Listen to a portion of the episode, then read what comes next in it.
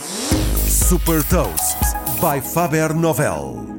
Eu sou o Nuno Ribeiro da Faber Novel e trago-lhe as notícias mais relevantes das empresas que lideram a nova economia.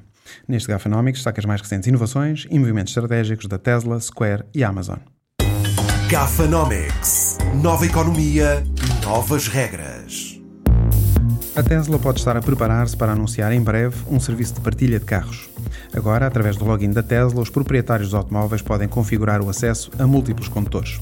Ou seja, este pode ser o primeiro passo para criar uma rede de partilha de carros que permitirá aos donos dos carros Tesla a possibilidade de os colocar disponíveis para alugar quando não estão a utilizá-los e, posteriormente, lançar o serviço de táxis autoguiados. A startup de serviços financeiros Square, fundada por Jack Dorsey, que também fundou o Twitter, vai passar a chamar-se Block.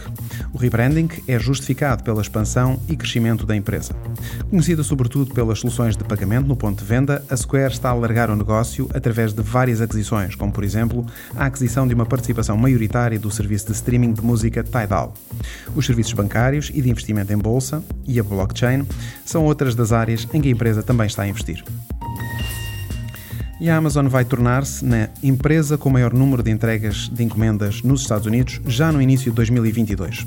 Isto de acordo com um dos executivos da empresa. Ou seja, isto significa que pela primeira vez vai fazer mais entregas no território norte-americano do que os gigantes da logística como a UPS ou a FedEx e também o Serviço Postal dos Estados Unidos.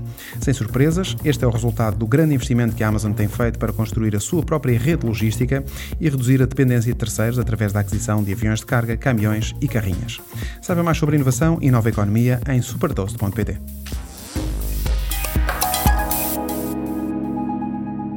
Super Toast é um projeto editorial da Faber Novel que distribui o futuro hoje para preparar as empresas para o amanhã.